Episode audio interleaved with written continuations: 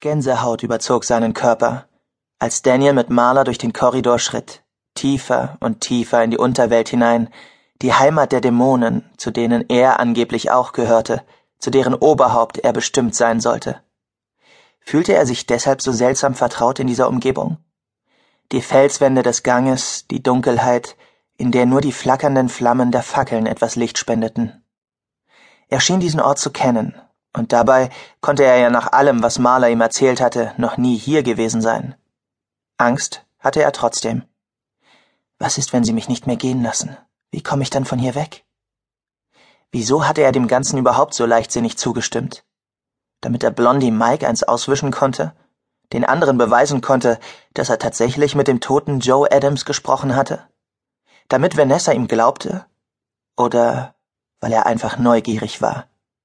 Nein, tief in ihm drin gab es eine dunkle Seite, die danach lechzte, mehr über die Unterwelt und seine Bewohner zu erfahren. Der Wächter in ihm rang mit dem Dämon. Noch besaß der Wächter die Oberhand. Hoffte er, denn Daniel wusste ja nicht einmal, was Wächter genau waren und welche Fähigkeiten sie besaßen. Also fragte er Maler. Wächter sind unsere Erzfeinde, sagte sie. Daher wundert es mich nicht, dass dich eigentlich keiner hier haben will.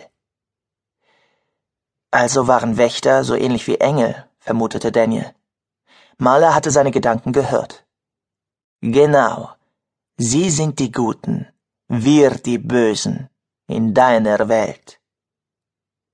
Was war seine Welt? Vor großen Flügeltüren blieben sie stehen. Es sah beinahe so aus, als bestünde das Tor aus einer lebenden Substanz. Beim genauen Hinsehen erkannte Daniel tausende schwarzer Schlangen, die in wellenförmigen Bewegungen darüber glitten. Er wich zurück, wobei sein Herz heftig klopfte.